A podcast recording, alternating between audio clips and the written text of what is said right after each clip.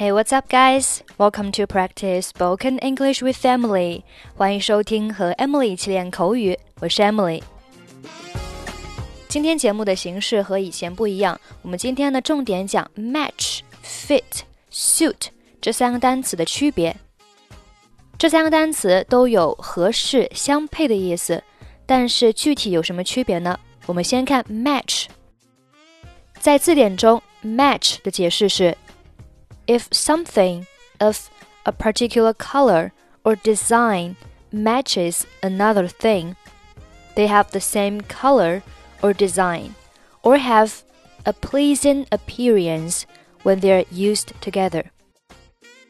就是两个事物，它们有着相同或者相似的颜色和设计，当它们放在一起的时候，会非常的好看。比如说，Your blue shirt matches your blue eyes。你的蓝衬衫和你的蓝眼睛很配。Match 还可以引申为相配的人或者是物，在这里的 match 做一个名词，比如说，The curtains and carpet are a good match。窗帘和地毯非常相配。再或者是 Linda and Jack are a perfect match for each other。琳达和杰克真是天造地设的一对。Fit 表示合身、合适。If something fits, it is the right size and shape to go onto a person's body or onto a particular object. 所以 fit 通常表示尺码、尺寸或者是大小的合身。My glasses don't fit。我的眼镜大小不合适。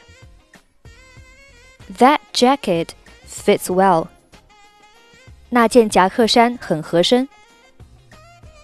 I tried the dress on, but it didn't fit。我试穿了那件连衣裙，但是不合身。 所以，fit 更强调的是一种事实。我们再看 suit。If a piece of clothing or a particular style or color suits you, it makes you look attractive. 就是衣服、款式或者颜色适合某人。所以，当你想夸赞某人穿什么好看的时候， 你可以用 suit。That dress really suits you。那件裙子很适合你。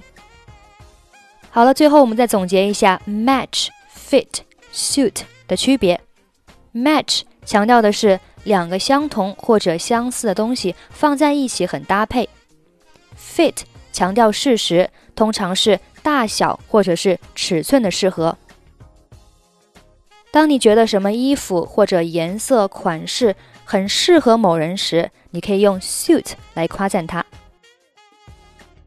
好了，今天节目就到这里。如果你想参与本期节目的跟读版本以及语音打分，欢迎您关注微信公众号“英语主播 Emily”，在公众号里回复“节目”两个字即可加入，或者搜索抖音号“英语主播 Emily”，获取更多单词发音视频。I'm Emily. I'll see you next time. Bye bye.